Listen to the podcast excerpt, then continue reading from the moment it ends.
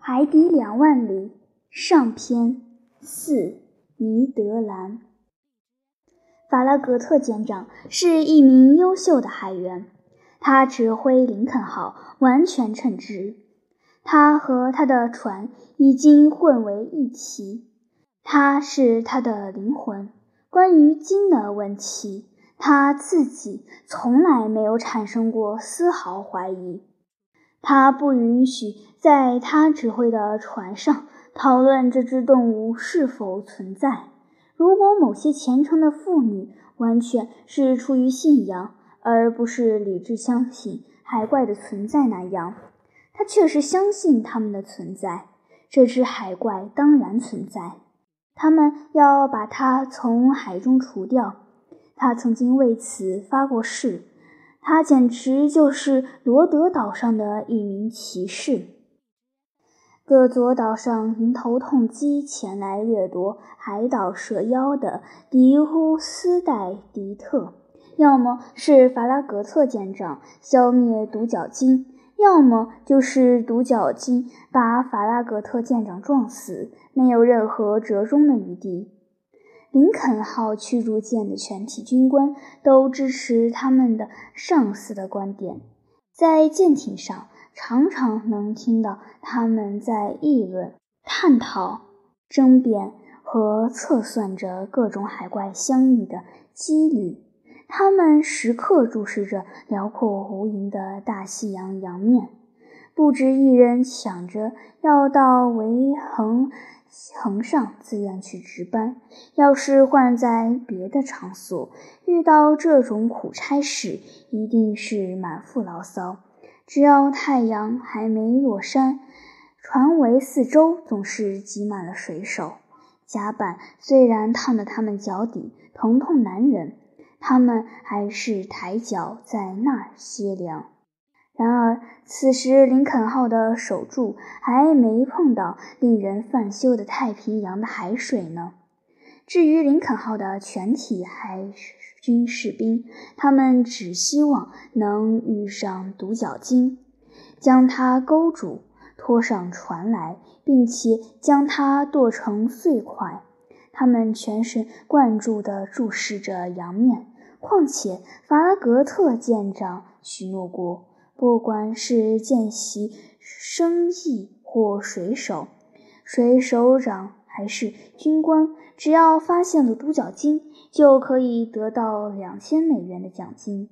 我让读者自己想象林肯号舰上的双双眼睛是如何扫视洋面的。至于我，当然也不甘心落后。我不会把自己分内的日常观察工作留给别人去做。这条舰艇有许许多多的理由，应该命名为阿尔格斯。船上唯独巩赛伊与众不同，他对我们以极大的关注的问题表现得非常冷淡，与全船高涨的热情形成了明显的反差。我说过，法拉格特舰长精心为林肯号配备了各种。捕捉巨鲸的装备，专业捕鲸船恐怕也不比林肯号装备精良。我们的驱逐舰配备了各种知名的捕捉器具，从手头鱼叉到放射倒钩箭的允打野鸡的开花弹，一应俱全。手楼上架了一门改进型的后膛炮。炮筒壁非常厚实，炮口却很小。这种型号的大炮大概在1867年的万国博览会上展出过。这种珍贵武器由美国制造，能轻松地发射四公斤重的锥形炮弹，平均射程为16公里。因此，林肯号舰上可以说是各种武器样样都有，而且还请来了捕鲸大王尼德兰。尼德兰是加拿大人，此人身手不凡，在他从事这一危险职业的生涯中，还从来没有碰到过真正的对手。他机智灵活，沉着勇敢，本领高强。除非是非常狡猾的大头鲸，或是特别诡诈的抹香鲸，一般的鲸鱼很难逃过它的捕鲸叉。尼德兰大约四十岁年龄。身材高大，六英尺多高，体魄强壮，神态严肃，生性内向，有时行为过火，一惹就怒。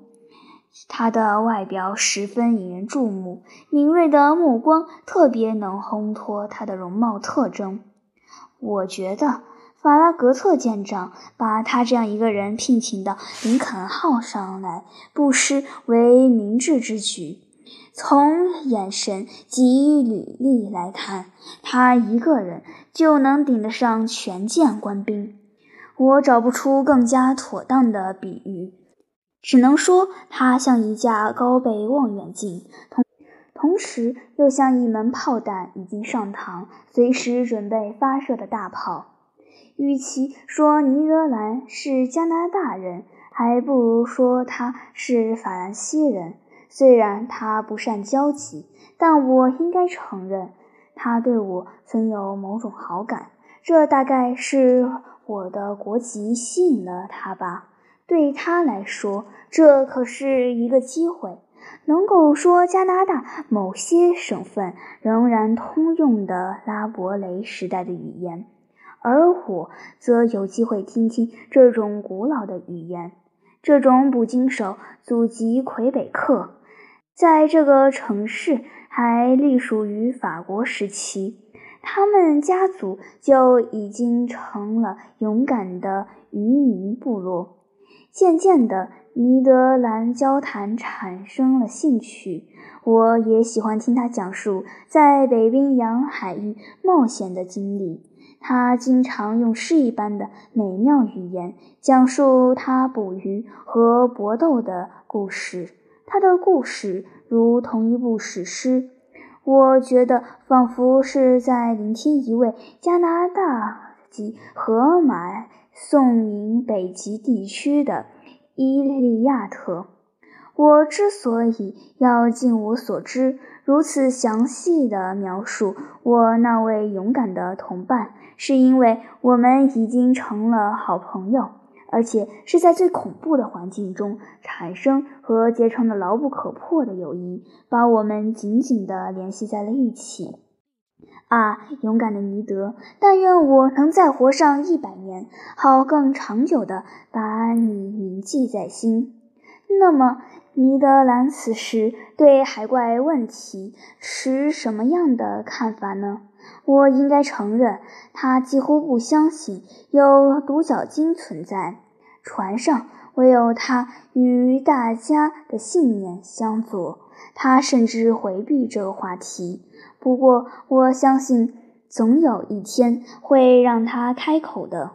七月三十日那个美妙的夜晚，也就是我们出发后的三星期，林肯号驶抵与勃朗下同纬度的海域，相距巴塔哥尼亚海岸三十海里的海面。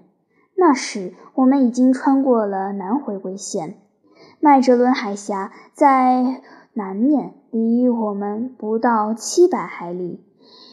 要不了一个星期，林肯号驱逐舰可以在太平洋上劈波斩浪。我和尼德兰一同坐在尾楼上，一边漫无目的的闲聊，一边望着神秘的大海。迄今为止，人眼还无法望见大海的深处。我很自然地将话题引到了独角巨鲸上，并且分析了我们这次远征成功或失败的种种可能。后来，由于尼德兰一言不发，只听我说话，我便直截了当地逼他开口。我不明白，米德。我问他说：“你怎么会不相信我们要追缴的这条金鱼的存在呢？你如此不信，难道说你有什么特别的理由吗？”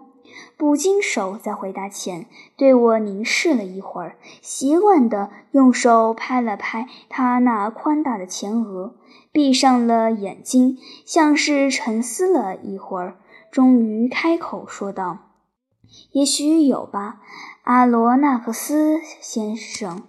不过，尼德，你是一名职业捕鲸手，熟悉海洋大哺乳动物。”凭着想象，你应该不难接受关于存在巨鲸的假设。既然如此，你何必还要充当怀疑这种假设的最后一人？您弄错了，教授先生。”尼德兰回答说。普通人可以相信有横越天空的奇特彗星的存在，在地球内栖居着远古时期的怪兽，可天文学家、地质学家们绝不会接受这类无稽之谈。捕鲸人也一样，我追捕过许多鲸鱼，也刺伤过不少，而且还杀死过好几条。可是，不管这些鲸鱼多么有力，身上长着什么，无论它们的尾巴还是它们的长牙，绝不可能击破一条汽轮的钢板。可是，尼德已经有过独角鲸用牙齿揭穿船壳板的事例，揭穿木板那是有可能的。加拿大人回答说：“不过，我从来没有见过。”所以，除非有确凿的证据，否则我是不会相信长须鲸、抹香鲸、独角鲸会有多么大的力量。听我说，尼德。不，不，教授先生，除了这件事，我什么都可以听您的。说是大章鱼，也许还……那就更不可能了。你的，章鱼是一种软体动物，它的名字本身就说明它的肉一点都不结实。章鱼不属于脊椎动物们，哪怕它们有五百英尺长，也不会对斯哥蒂亚号或者林肯号之类的船造成任何危害。因此。与北海巨妖、其他这类海怪有关的传闻，都是些天方夜谭。那么，博物学家先生，尼德兰以略带讽刺的口吻继续说：“您仍然认为有一种巨大的鲸类动物存在喽？”“是的，尼德。我可以再说一遍，我肯定是有事实根据的。”我相信存在一种哺乳动物，躯体构造坚实，就像长须鲸、抹香鲸或海豚一样，属于脊椎动物门，长着一根角质长牙，具有极强的穿凿力。嗯，捕鲸手哼了一声，摇了摇头，一副不愿被人轻易说服的神态。请注意，可敬的加拿大人，我继续说道：“假如有这样一种动物存在，假如它生活在海洋深处，假如它出没于离水面几海里深的水层，它必然长着一副无与伦比的坚实机体。那么，为什么一定要有如此坚实的机体呢？”尼德兰问道。因为生活在海洋深水层，要抵挡海水的压力，就必须具有无可估算的力量。真的？尼德眨了眨眼睛看着我。真的，引用几个数据就能轻松地向你证明这一点。哦，数据！尼德反驳道：“数据随心所欲的凭空捏造，这是实验得到的数据。”尼德，而不是纯数学数字。听我说，假定三十二英尺高的水柱压力相当于一个大气压力压力。事实上，水柱要小于这个高度，因为我们说的是海水，其密度要大于淡水。那么，尼德，当你潜入水中时，你的上面有多少倍于三十二英尺的水，你的身体就得承受同倍数大气压的压力。也就是说，每平方厘米的面积要承受相同数倍的公斤重量。依次推算，水深三十二英尺要承受十大气压，水深三千二百英尺一百个大气压。水深三万两千英尺，约合二点五海里，要承受一千个大气压。这就等于是说，如果你能达到海底这个深度，那么你的身体每平方厘米就得承受一千公斤的重量。可是，我的朋友，你知道你身体表面有多少平方厘米吗？不知道。阿罗纳克斯先生，大约有一万七千平方厘米吧？有这么多吗？事实上，由于一个大气压的压力略高于每平方厘米一公斤的重量，因此你身体一万七千平方厘米的表面积就要承受一万七千五百六十八公斤的重量。我怎么就感觉不到呢？你是感觉不到的。你之所以没有被这么大的压力压扁，是因为进入你体内的空气具有相同的压力，体外压力和体内压力相互抵消，从而达到了完美的均衡状态，你才能够毫不费力地承受这些压力。不过，在水里可就是另一码事了。哦，原来如此，尼德兰回答说：“因为水围着我，但并没有进入我体内。”他听得更加认真了。说的对，尼德。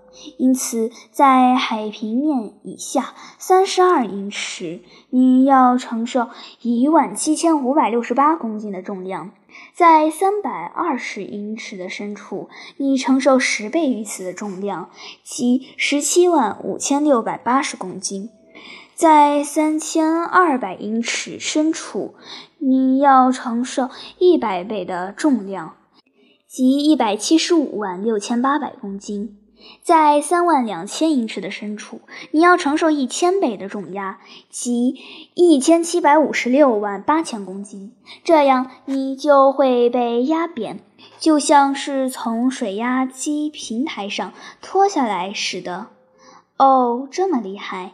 尼德兰嚷道。“好吧，我尊敬的捕鲸手。”如果有一些脊椎动物身长数百米，体宽与身长成比例，生活在同样深的海洋底层，它们身体的表面积有数百万平方厘米，那么它们要承受的重压必须以十亿公斤来估算。现在你可以计算一下，要经得起这么大的重压，它们骨架的承受力和机体力量必须有多么大？那它们的躯体必须是用八英寸厚的钢板制作的，犹如铁甲驱逐舰。尼德兰回答道。就像你所说的那样，尼德。现在你想想，这样一个庞然大物以一列快车的速度撞击一艘船的船体，会产生多么大的破坏力？是的，正是。也许加拿大人回答说，他虽然在这些数据面前有些动摇，但还是不愿服输。怎么样，被我说服了吧？有一点，我被您说服了，博物学家先生。就是说，如果海底有这样的动物存在，那么它们一定像您所说的那样厉害。固执的捕鲸手，如果没有这样的动物，那么斯格蒂亚号所发生的事故又该如何解释呢？说不定是尼德兰之巫岛。往下说，因为这是编造的。加拿大人回答说：“他无意识地重复了阿拉哥的著名回答。不过，这样的回答只能说明这位捕鲸手的固执，而不是别的。那天我没有和他再理论下去。斯格蒂亚号船的事故是无可否认的，船体。”被捅了个窟窿，以至于非得堵上不可。当然，我也不认为有这么一个窟窿存在，那就能够更说明问题。不过，这个窟窿总不会是平白无故自己捅出来的了。既然它不是被暗礁或者潜水器撞的。那么肯定是某种动物的穿孔利器所为。依我看，根据以上推定的种种理由，这种动物应该属于脊椎动物门——哺乳动物纲、鱼类、鲸鱼目与长须鲸、抹香鲸或海豚同属一科。至于它应该被归入的属、分入的种，那是今后要澄清的问题。要解决这个问题，就必须解剖这只人类陌生的怪物。要解剖它，就要捉住它；要捉住它，就得用钩箭击中它。这是尼德兰的事了。要击中他，就得发现他，这就是林肯号全体官兵的事。要见到他，就得碰上他，这要看运气了。